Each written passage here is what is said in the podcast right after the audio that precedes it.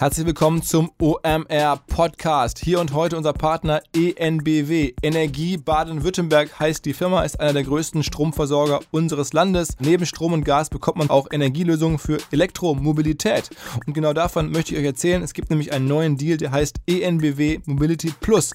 Mit diesem Deal kann man komplett wechseln auf Ökostrom und zwar zu Hause und in seinem Fahrzeug. Es gibt nämlich die Chance, einen E-Smart 40% günstiger zu leasen als normal möglich. Man bekommt Ökostrom zu Hause in einem neuen Stromtarif mit 150 Euro Sofortbonus und man bekommt 100 Euro Ladeguthaben zum Aufladen des neuen Fahrzeugs an allen Ladestationen. Dazu gibt es zum Beispiel auch eine geile App. Die ENBW Mobility Plus App zeigt alle relevanten freien Ladestationen im Umkreis und so weiter. Das Ganze ist irgendwie gut durchdacht. Schaut euch mal die Seite dazu an, enbw.com slash podcast, da stehen alle Informationen. Das Angebot gilt noch bis Ende des Jahres, also denkt darüber nach, ob ihr jetzt vielleicht nochmal zum Ende des Jahres ein Zeichen setzen wollt. Ganz ganz fresh ins neue Jahr starten wollt und wirklich persönlich umsteigen wollt, ich würde mich freuen, wäre doch vielleicht mal was, hier richtig modern und zukunftsweisend unterwegs zu sein. Viel Spaß! Herzlich willkommen beim OMR Podcast mit Philipp Westermeier. This week's guest, somebody very special, um, Mike D of the Beastie Boys. Hi, uh, Mike. What's up? How are you today?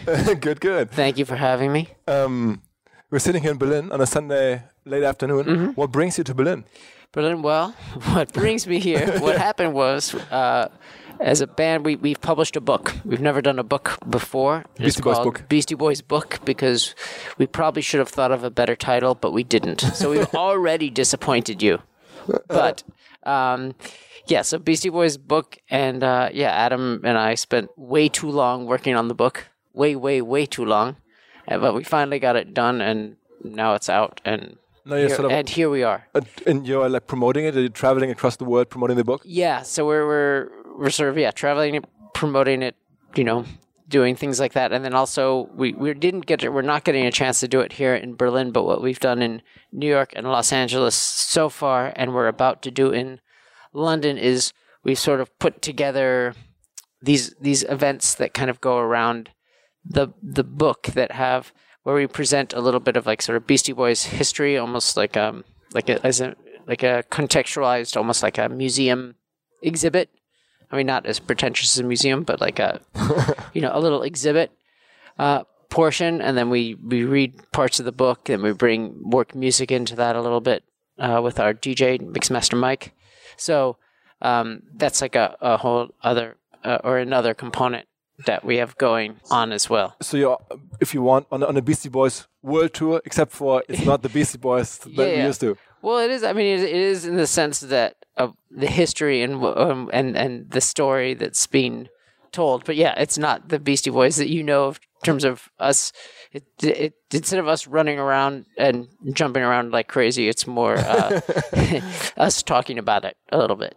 Um, uh, what else do you, I mean, or maybe why a book? I mean, if I look at you and if I look at today's media age, mm-hmm. wouldn't a Netflix documentary would have been the more fitting media genre to document your life and, uh-huh. and, and, your well, past? I, I, think that, I mean, that's something we've talked about as well. So uh, that, I agree. I think there's, there's going to be other layers that we can do when we do that. But for the book, I guess you know that the idea of it actually started quite a while ago. Like it was like Adam Yauch was still alive when we originally talked about doing a book, and it's funny because it, the book came out of it was sort of the reverse way. Like uh, Adam had this vision. He always, always, as kids, he always loved the the Who movie. I don't know if you know it, called The Kids Are All Right. Yeah, yeah. yeah. That you know, so it, he was always obsessed with that movie. Um, and we all loved it, but he was really obsessed with it. And he was like, at, at a certain point, he was like, you know, we need to do something like similar with with with us as a band because we there's so many different archival appearances from here and there and concerts and whatever like we need to so he actually started to get that together. And when we were doing that we realized you know there were other books that had come out about the band but of course nothing from us you know? So it's never we, we just sort of thought this is our chance to tell our story. Uh, so much of what happens to a band, I think, what times people don't realize is it's just the three of you or four of you in a room when so much of the history unfolds. it's not like other people are around. But so so we're still like a, movie is still in, in play. It could be also a movie at one, at one point. Yeah, for sure. Um, and what what else? I mean, you talk about the Beastie Boys a little bit as a brand, if you uh, of of the past. I mean, it's your book, uh, uh, it's in archives. Is, is that the way you see it? Is that is it a brand that's not active anymore? I guess I wouldn't use the the word brand. It's not, but it's it's. I think it's different in the sense that, or maybe it's similar, but maybe I just look at it differently in that we we have this very close relationship with people that that have listened to our music and buy our music and and have supported what we've done for a very long time. You know, it's like a, it, interestingly, and we never imagined it to be that way. But I think what's happened over time is that our music has, you know, that's and that's maybe more for other people to say, not for me, but that it's become it's like kind of this integrated part of their lives, right? You know, so in that sense, we're this, it's like we're this thing that they always go back to, and that's what we saw with like the kind of the success of the book in the U.S. or even with these shows. You know, the people that it's like that are coming back to it are people that it's like they've had this record and this record and this record, or they've seen us play in this year and that year, and then you know they're happy to come back to it. I mean, you, you sound so so modest. I mean, in the end, you guys are legends. I mean, you are the founding fathers of what is today hip hop, maybe, right?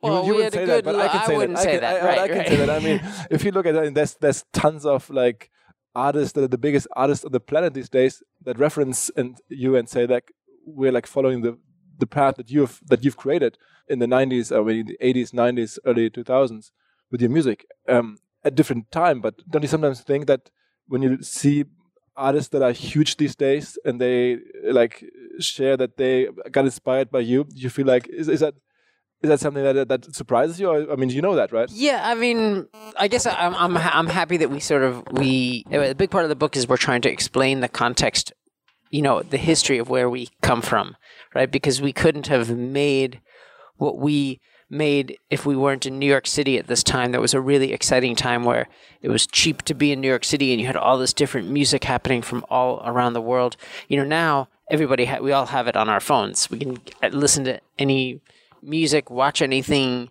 see any piece of art all the time. But at that time, you, you had to be in New York City. New York City was a unique place, right? There wasn't, you know, London might have been cool, whatever. this other metropolitan cities that had different cultures, but there was no other place that had all of this incredible music happening all at the same time. All these DJs, all these musicians, all these artists, all just doing their thing at the same time. And and now, I mean, you you you feel like like when you see that some of the people that came after you, they built like businesses that, that they became billionaires, like the Jay Z's and the P Diddy's mm -hmm. of mm-hmm. this world.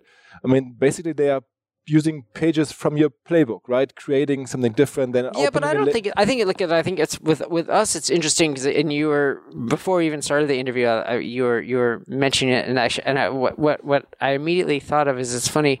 Like with us, we didn't set out to have a a huge conglomerate or anything. It's actually almost the opposite because we we come from a background of kind of like more of like a punk rock aesthetic, and so the cool the cool thing with punk rock and also also rap in the beginning is these are it was like music that no big company no big company wanted to touch it. They didn't want anything to do with it. So you had to figure it out yourself. It wasn't a choice you know you had the only option was to figure it out right. on your own and figure out how to make it work whether it's making a flyer and letting people know you know you had to have that hustle. Whereas and and, and so our ambition wasn't so much to be huge. It was just to make what we loved making, but we also never had any problem with trying to to let as many people as possible know what we're doing.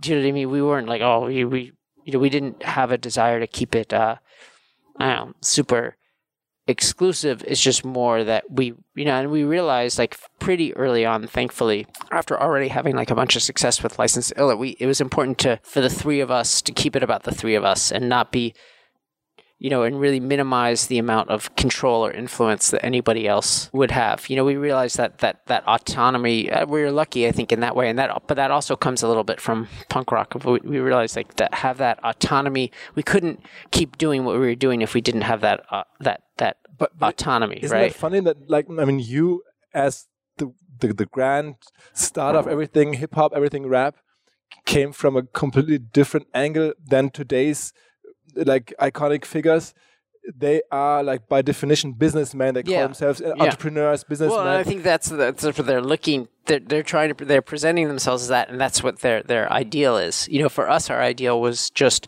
to be able to make stuff, to make the stuff that we love making. yeah, to and, and and then to have the business that that uh, you know to to support not only to, to have the business that supports it, but also to be able to control the presentation. Like I, you know, I know I get like some musicians, I think don't love didn't don't love the visual parts of music. You know, they're more pure in terms of just working on the music side of it. And for us, we always looked at it like every chance, whether it's a record cover or a ad or a or making a um, video.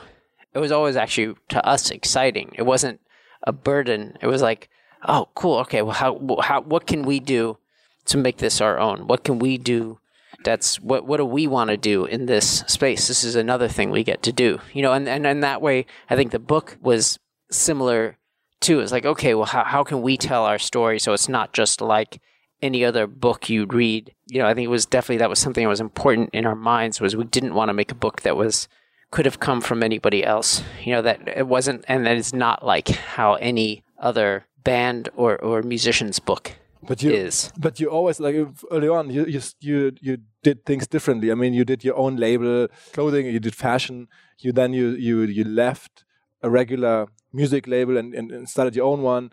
Is that that's all the same spirit, right? Like controlling. yeah, I think it's, it's controlling, and then as you become interested in in different things, you already have the foundation, or you know that was that was I think one of the the. It's really actually I think in a certain way.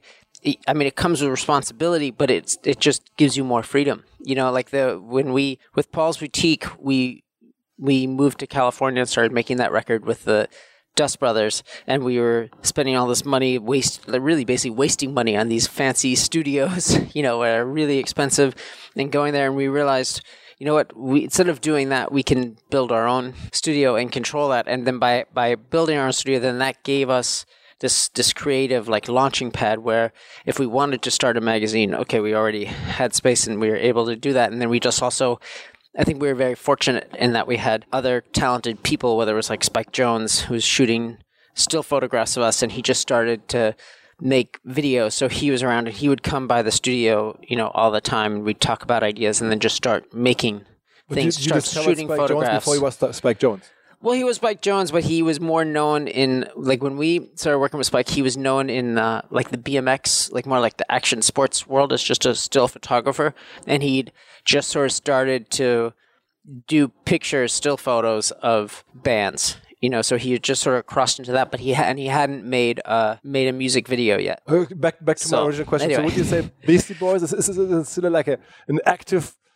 Um, I mean, you said it's not a it's not a brand, but it's it's still like a it's a label for something. Is that still like active? Would you still develop it further, or is it like maybe is it has, it come to a to a certain situation and you want to keep it there? Yeah, I, I actually think it, it- what's interesting is it took a while till after, like for first week when Adam died, it was just so so like when Yauch died, it was so sad for both Adam and I. It was a thing of we couldn't enter back into doing things creative with what was there, even though there's still obviously a lot of archive. And now it feels like we're at this place of there's a lot of we're really like doing the book was something that it felt very good because not only were we telling the band story, but we're able to bring Adam Yauch into it, even if he's not alive, and really actually kind of for the two of us appreciate you know our relationship with him and present that. And then I think then doing the book, then we realized again, like I said, with these live events, then it was like we had to rewrite things and and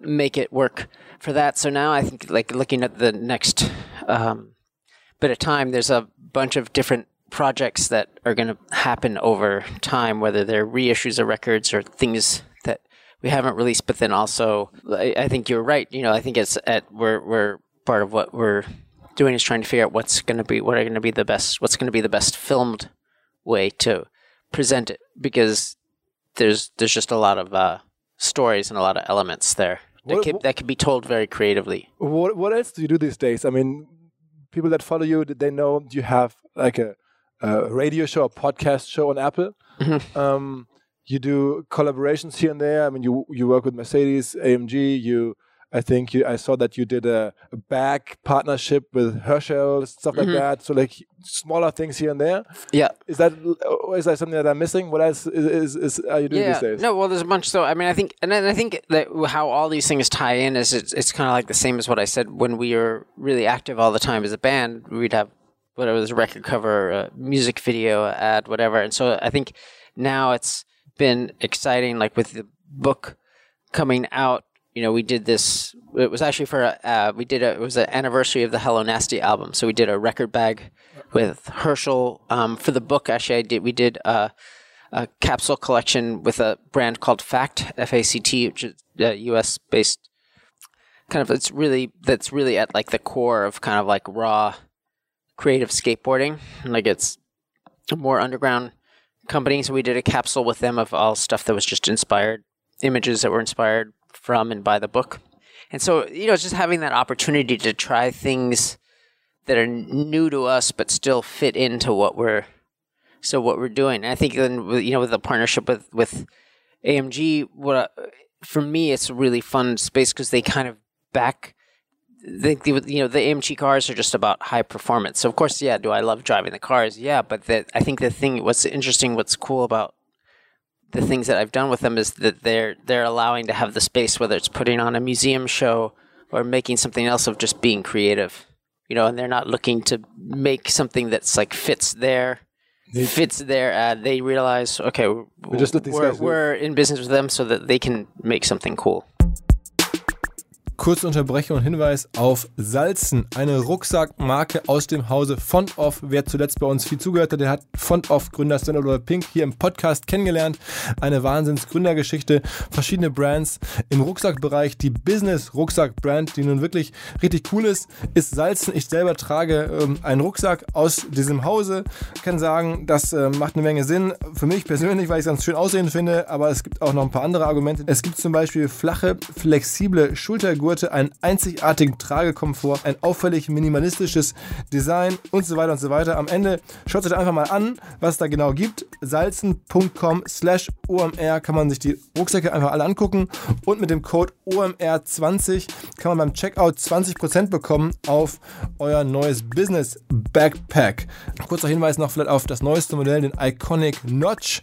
Das ist sozusagen das, was ich gerade ausgedacht habe. Ich finde Salzen insbesondere deswegen auch interessant, weil ich weiß, dass die Gründer da mit extremer Leidenschaft und sehr, sehr viel Liebe zum Detail an den Produkten rumentwickeln. Oh ja, und so habe ich halt gerne so ein Ding dabei. Vielleicht ihr ja auch. Viel Spaß. But, but- Yeah. I mean, but you have you're not afraid to like be close to brands. I mean, there's, it's not that important to you to like keep a boundary between between the Beastie Boys and, and your work and brands. I mean, obviously you're like Well, I think we're care- we're careful about it, you know, and we also have to protect our name because unfortunately, there's other brands that seem to like to use our stuff without um, making the partnership. But but I think I think we're we're we're careful about it because you have to think you have to find things that fit and not do the things that don't fit. But if you if you look but at we're like, not. It's not like okay, we won't. Yeah, I guess I guess we're not afraid of it because it's for us. Like if it's an opportunity to do something new that we're almost a little bit uncomfortable with, but it's still staying genuine to us making it, then we're very open to that. in, in in hindsight, would you say that you were here and there maybe even too careful with the Beastie Boys brand? I mean, you could have done so much more. If you look at what Kanye is doing these days and what all these big Yeah. name rappers are doing, they're like like commercial as hell, and nobody seems to care. Right. Well, I think it's also a different time though now. You know, we came, we cared because of what we came from because we came from this very punk rock, very artistic background in New York City where where uh, to be honest, those opportunities didn't even really exist. You know, like the big commercial brands hip hop was underground music, rap music was underground music, punk dance were all underground music. So it wasn't like big companies wanted to or brands wanted to work with that. you know, you didn't even have that opportunity. So so it is a different time now, and I think people, you know, yeah, it's just seen differently. The, the first, for instance, the first street style fashion label that I noticed that came also out of your sort of uh, uh, ecosystem was X Large. Is are you still involved with X Large? Yeah, well, we sold it, but but um, so yeah, so no, I am not involved, but but yeah, that was a You lot of it. fun. But yeah, when we started with Adam and Eli, who are my partners, and it it was a very exciting time in LA because it was a, a time where Yeah, it was interesting because I think that was the beginning of streetwear in the sense that, like for Adam, Eli, and myself, like with X Large, when we started it, the idea was okay, there's certain brands that we liked to buy, whether it was like Carhartt or Ben Davis, but we were like, well, what if we, there are things that we wanted to change in each, each thing, you know, so, so how do we start doing it? And it, and it was the same as starting a record label or anything else where you don't know what you're doing. You know, we just sort of figured it out as we went. And I think that's what a lot of like at that time in LA was actually in the early 90s it was an, an exciting time for for what, what kind of became the beginning of like streetwear When- uh, basically. Me being You know, and now it's this huge business. But, I know. I but you know, at the, when we started, it was really just about the the expression, and then it it worked out well financially in the end. But it was you know, it was really about just having that I mean, that if you- outlet. if you if you look at what, what what's going on these days, I mean, me being the marketing guy, everybody in marketing talks about Supreme. I mean, you should, Mm-hmm. Yeah, of course. and and they- what they did. I mean, and now they're But, partnering. but I feel like Supreme comes from that same time. exactly. and that same thing. And they were, you know, still like even if you look at the new Supreme film, I don't know if you went to like the premiere in Paris or whatever, but like they they they're able to stay true somehow to core skateboarding. Do you feel like that? Well, I mean, as a brand, it's obviously huge. Like when people are waiting online to Yeah. buy what they buy, I don't think that that doesn't have to do with core skateboarding, but somehow as as like a brand with the skate side of it, yeah, like with the new film, they still like they they they they're making the right film with the right kids in it. You know, it's pretty interesting. You you talk to James Jebbia once in a while, Uh, yeah, I haven't seen him in a while though. but but, I mean, you know, I mean, know- I know him from New York, from you know, from like that time that I'm talking about, like the early and w- w- 90s time and yeah i mean he's a good example right he started it you know it was like teeny was such a small store and he had you know union and you know first he was partners with shawn stussy with stussy exactly, exactly. yeah. And now he has that huge label that's that seems to like be taking over the well world. Well it's funny it's a huge label and not only that it's like it's interesting now to see how that's to me how that influences mainstream fashion exactly. you know now you have like a big company like you know i was really like louis vuitton now there's like they hire virgil to be their creative director and then virgil when he does his first men's collection he releases it like supreme you know it's he just just does a drop I know. I you know which is something that doesn't happen in in, in high fashion. in high fashion ready to wear whatever But I would know? I would assume all these labels they're also chasing you. I mean, who's who's more like the core of this scene and the core of this whole thing than you guys? I mean, like I feel like Beastie Boys. That's in in, in everything in, in Supreme and in X Large and in all these in Stussy, all these brands.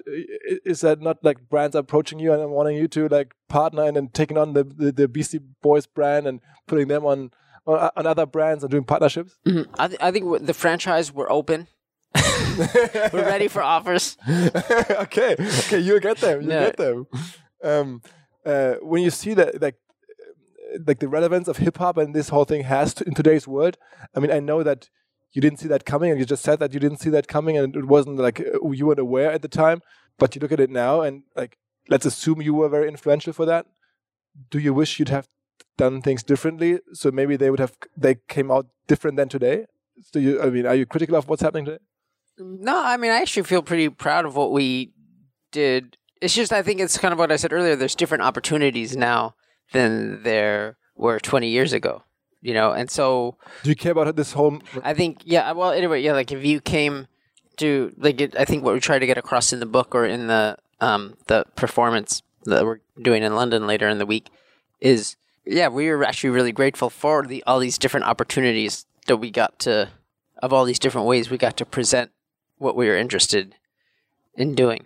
And no, yeah, and if if now 2018 it would be different because the landscape is totally different. The opportunities are different, and like you said, you know, we spent our lives of like doing traveling the world and going to places where people are like, oh, okay, well, when when's hip hop going to end? When's when when are people going to be tired of rap music? Basically, you know, I feel like that existed for so long in the curve, and then now it's we're at this completely other place where When rap music is the pop music. Exactly. Uh, when of- did it switch? When was the moment that it switched? I think it's gradual. I think it started, you know, I think, but I, I, I'm trying to think.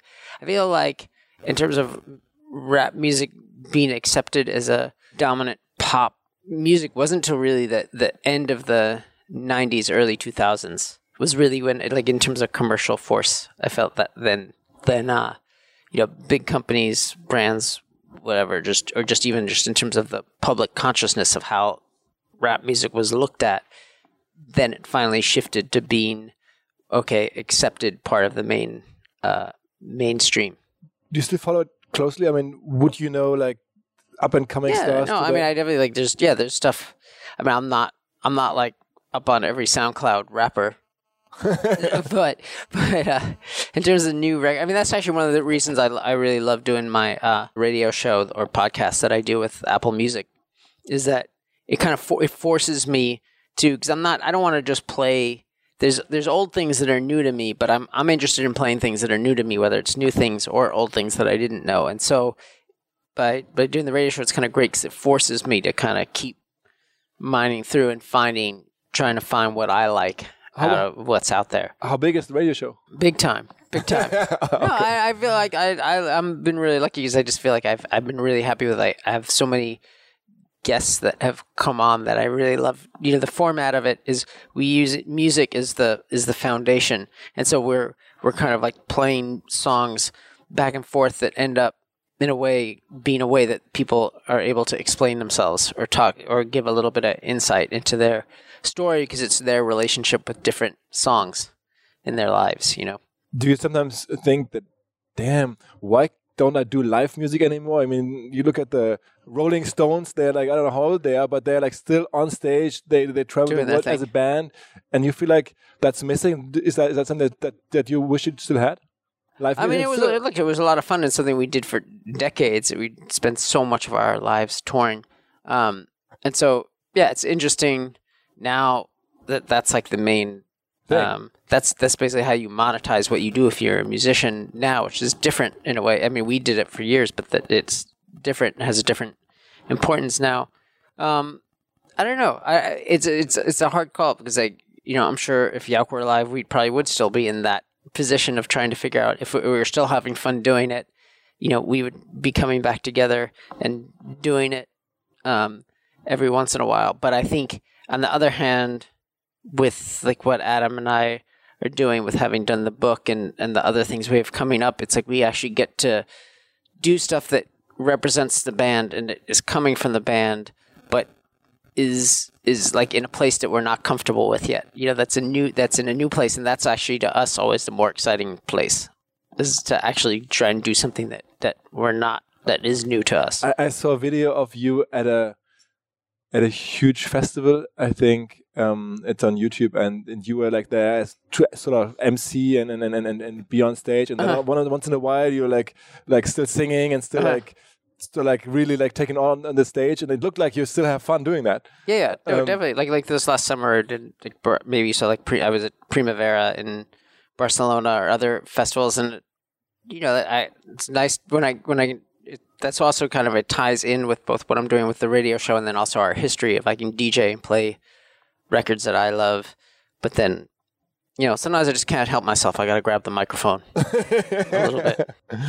Any anybody there in, in, in, in, in rap music that you particularly like? I mean, that's a that you think is could be the, the game changer if, if that, that that you guys were like 10, 20, 30 years ago. That that you I think mean- that guy's different. That guy or these this I don't know. People have like a different spirit than just a very good rapper. Right. More than that. I don't. I, it's hard to say. I don't know in terms of becoming like a cultural force. I think there's there's different. Like I I like Danny Brown's voice, like in terms of like an underground person. I like Travis Scott's voice in terms of like a much more pop mainstream rapper. I like Kid Cudi for his emo pop songwriting. But you know, there's different people. I like. I don't know if any of them. You know, there's so many different people. I like Vince Staples just because he's very creative and focused. I'm trying to think who's you know, actually, I would say like who does a good job of just bringing all the elements together. Is I have to give Tyler props, Tyler the creator, because they really they did the thing with Odd Future where it was kind of like a Wu Tang Clan model of having this big group that included all these different talented artists, and then that just became the the launching pad for whether it was Frank Ocean or Tyler or Earl Sweatshirt or whatever, and then. Tyler really took that lane and you know really went with it and d- does the clothing line and you know and he's just very on top of it I think with his visuals and the music. And anybody that you think is I mean I mean uh, rap is, uh, is is is your passion, it's your life in the end. Is there people that you look at and you, you're afraid they're selling out? I mean, it's it's, it's they're like overdoing it. No, I mean I think. Well, I, I guess I really I don't think it's for me to say. You know, I think I think to me there's always that element like pop music is popular music. So, and then there's there's stuff that sort of accidentally like cro- ends up going into that place, and I think I feel like we're you know Beastie Boys are are part of that. We didn't plan on ending up in this popular place, but it crossed over into there, and that happens a lot with rap music. And there's probably other people who really want to make hit records more and are really good at that. You know, and that that's you always have that. I think in whatever kind of music you have those two things coexisting. So you're not afraid?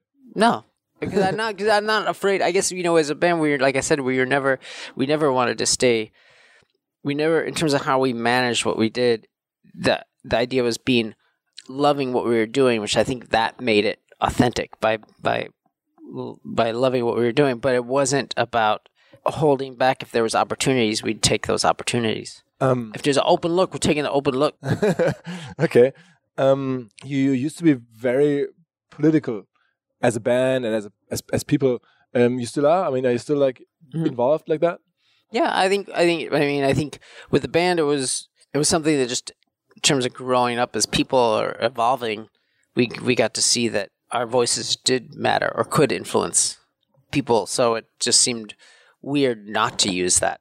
Um, so you know, then it's like, you know, we didn't start being in a band so we could be on on an awards show. But then if you're on the awards show and you realize you have the opportunity to talk about something and be clear about it, it would seem like a shame to waste that and not take advantage of it.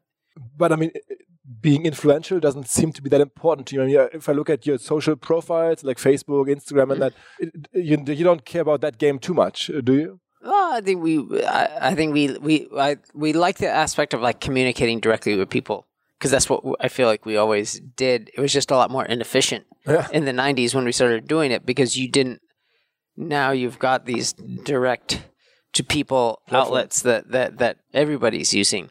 But at the time, and that's really one of the reasons we started Grand Royal, which was our record label and magazine and everything, was really just to kind of interact and communicate, to be able to put out what we want when we want and communicate um, with the people that were interested, you know, that were the audience for that in a direct way and not having to rely on another company or other companies to to do that for us. Right, but so, I mean, so today so yeah, you, so you should be. Today, I mean, you, you, you, you, one would imagine that you're still like really like active on these platforms, really like taking advantage of, of today's opportunities. But uh, you, you seem to be like a little quiet or not so active. Yeah, I think. Well, we're not children no, but we're you know we it's yeah I think but I think it's like I don't we don't feel like we need to add more noise to the world. It's more like we we want to focus on making what we're making and then use those platforms to sort of play around with a little bit in terms of getting that out there. But but it's not a strategy. I mean, limitation and being no. very exclusive. I mean, today in fashion, as we said with Supreme, in these drops and everything, yeah. it's a strategy to like you know limit something and make it more I don't know sought after. Mm-hmm. Um, but it's not an active strategy that you say like look we are more quiet we're not out there like everybody else is on these platforms to stand out a little more? Uh, i don't know. We didn't think about it that way. Honestly i think we're more it's just that we want to focus on the t- our time on making what we're gonna make not on talking about what we're making. And so it's a little different Ganz kurzer, dringender Aufruf. Hört mal wieder einen Podcast, am besten den von Facebook. Die Kollegen von Facebook machen das Facebook Marketing Update ähm, und haben dort immer ähm, den Jin Choi als, als Host, ein, ein Facebook-Manager äh, hier aus Deutschland. Ähm, sehr guter Mann. Und der lädt sich immer externe und interne Experten zum Thema Facebook Marketing ein. Und manchmal geht es auch mehr um Marketing als um Facebook. Ähm, diese Woche oder in dieser aktuellen Folge sind die externen Experten keine geringeren als Dr. Florian Heinemann, Investor, Marketing, Vordenker aus Berlin, Florian Heinemann, den man hier aus dem Podcast und aus anderen Podcasts dieser Welt auch kennt. Und ich selber durfte tatsächlich auch dabei sein. Und wir haben uns sehr ähm, interessant, wie ich finde, unterhalten. Ähm, ich habe da versucht, mein Bestes zu geben. Heinemann natürlich viel, viel besser, aber ähm, am Ende ist, glaube ich, noch trotzdem eine Folge, die man sich gut anhören kann. Es geht um Marketing bei Facebook und äh, Marketing insgesamt. Ähm, ein ganz großer Blick äh, auf die Branche. Ähm, das Facebook Marketing Update gibt es überall da, wo es Podcasts gibt, insbesondere aber unter fb.me slash das Marketing Update.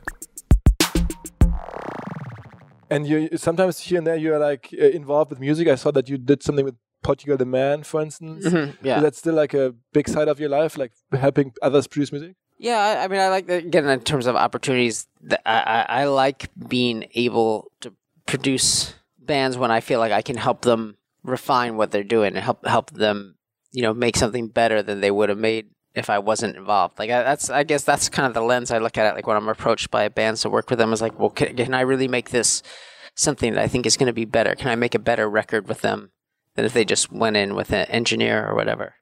Did you get Yeah. approached a lot? So I do get approached on some things. I just I, I, I have to be kind of choosy because I just don't have that much time.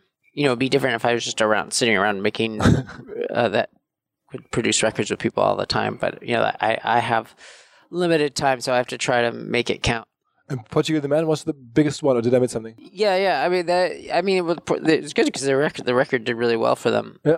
And plus, you know, I just really like those guys. I was a fan of. The, I started working with them just really from being in a place of. I really liked the record before that, the one they did with Danger Mouse, and I was just kind of a fan of theirs. So, and then I was lucky in terms of they turned out to be very nice people. So you contacted them? No, uh, I had done a remix for them um, on that that the album before the before the one I worked on, and then they really liked it, and so they I met them through that, and they were they happened to be in New York, and that's when we still had our studio in New York. So they're like, "Oh, we really like the remix. Could we try? We have a bunch of different ideas. Could we maybe try making something?" So we just sort of started working. It wasn't even really a plan. Like we just sort of started. Okay, cool. Let's come in tomorrow. Let's let's see. Let's try and put some things together. Yeah. I mean, they must be lucky that you're doing that. So yeah, that, it was cool. It, it worked out well. Um, what what what's um, your definition of success these days? And what what do you consider a success? I mean, is it just being happy, or do anything commercially, or anything that you still have in mind? I think. Well, I guess that's for me. It's about being able to make things in areas that are like a little bit new to us, but then still be able to do it at a work. Be able to work really hard on those things and, and do them at a high level. You know, I don't think we're we're interested. We're not really interested in. Okay, if we're going to do a documentary, we don't want to just hand that off to somebody and be like, "Oh, it's okay." Adam and I are both uh, really want to keep this very high level of involvement, which means that we have to work a lot more Our, You know, it's it's not. There's a lot of time that it's not fun. So if you do a it's book, you- you fun doing it, and if you do a right, film, you you do really it do it. exactly. Yeah, and with the book we did that, and then with these events or live shows that we're doing, we really did. You know, we had to put in all those hours of rewriting stuff and figuring out what works and what doesn't work. How big are the locations that you that you are like doing the live shows in? They're all like theaters, like between like fifteen hundred and three thousand And- seat, like beautiful, like all in. It seems to work best in these old, like beautiful old theaters. I think, and I think part of that is because as a band, we were never able to play those places because they were too nice. you couldn't destroy them. No, because people have to be able to jump around. Yeah, you couldn't. Yeah, exactly. They get damaged too easily. okay. And it, but what, I mean, you're not thinking it from at, at no time were you thinking about it. Obviously, from a commercial angle. I mean, one would think, well, all these theaters are too small, only like two thousand people. That doesn't make sense. We are the Beastie Boys. We should fill like a stadium. Um, you not you don't look at things like that. You Well, I think we just try, we we figured out that that that it just feels right. What we're it's more important than yeah, the shows sell out and they sell out quickly, but it. it it, this what we're doing feels right in those rooms, so that that has to be the priority, or at least for us, it's that's the priority. Is making something that really works and is really good, instead of compromising that. To sure, you could compromise that, and it'd be easier to make money, but then you're compromising.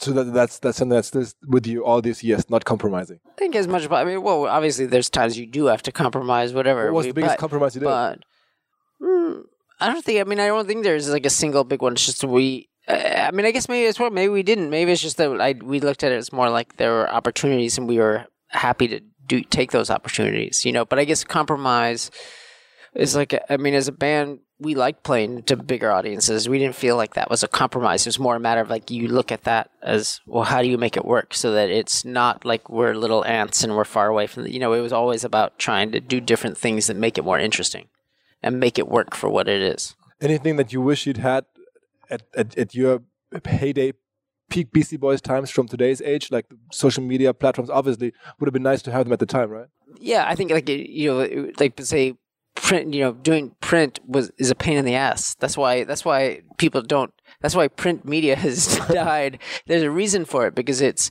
you know I know people are like, oh why is he you know but the reason I say that is it's you're having to spend a lot of effort to make something that in most cases doesn't last that long. And so the fact that now you can do that and you don't have to deal with the distribution and your distribution isn't a physical thing anymore and you're not having to even deal with the selling the ads whatever you know it, it all everything is kind of streamlined that way. So you can really just have it be about what your expression is what you're talking about what you want to uh, discuss and have it be that you know that would have been that would have made our lives a lot easier.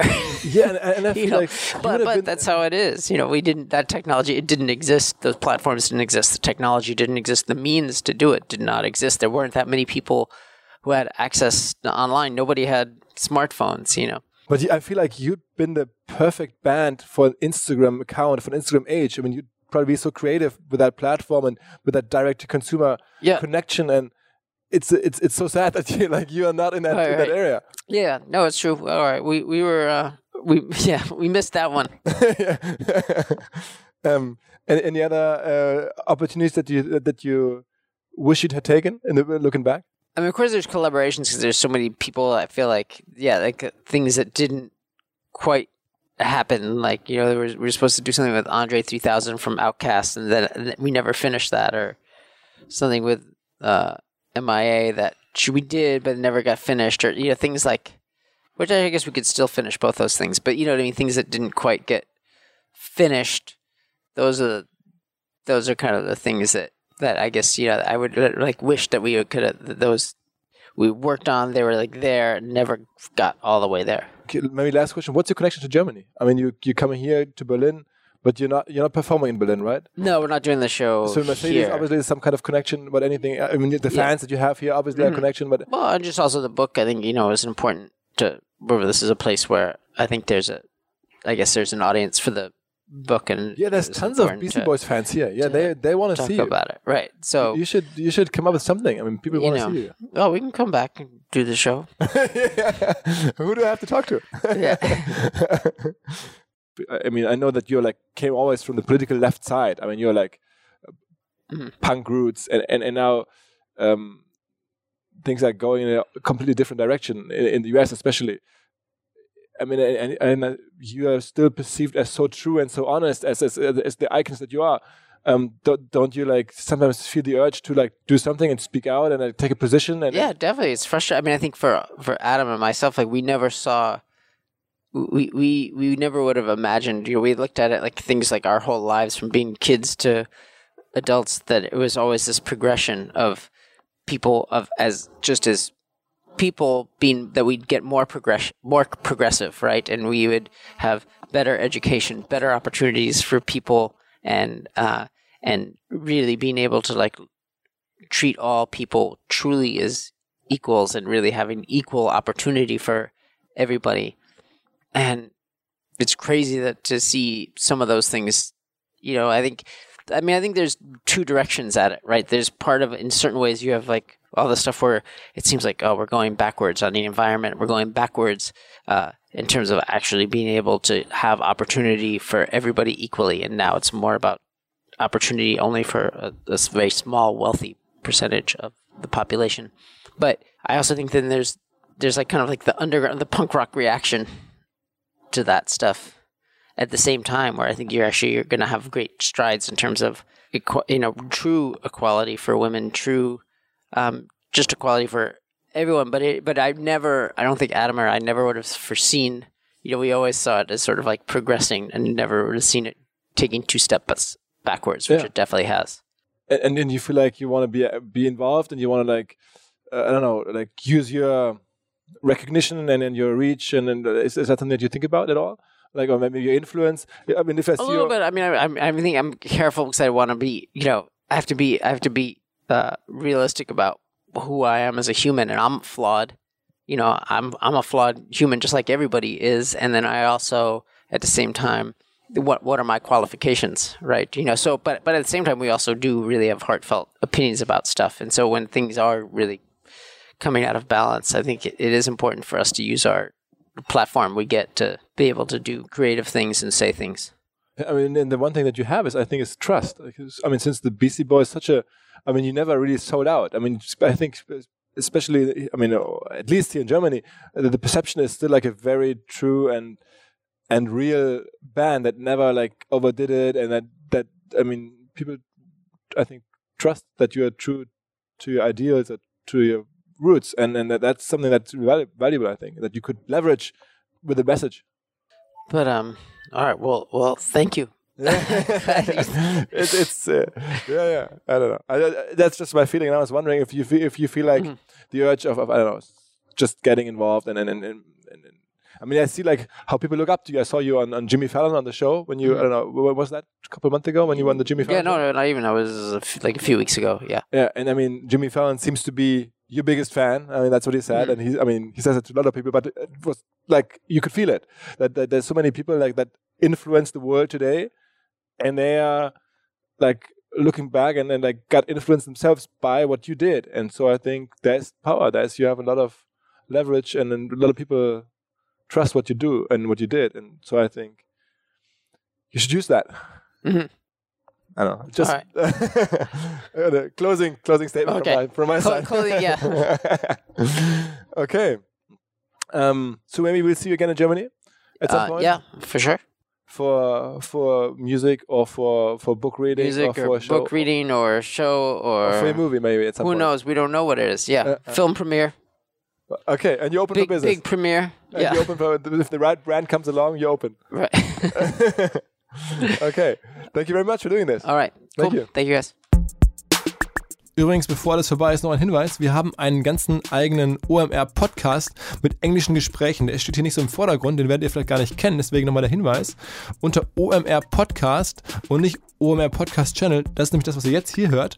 Der OMR Podcast ist ähm, explizit auf Englisch, englische Gespräche, äh, die hier noch nicht aufgetaucht sind. Das, äh, häufig habe ich das Gespräch geführt, ab und zu meine Kollegin Heidi, die Amerikanerin ist, hier bei uns arbeitet.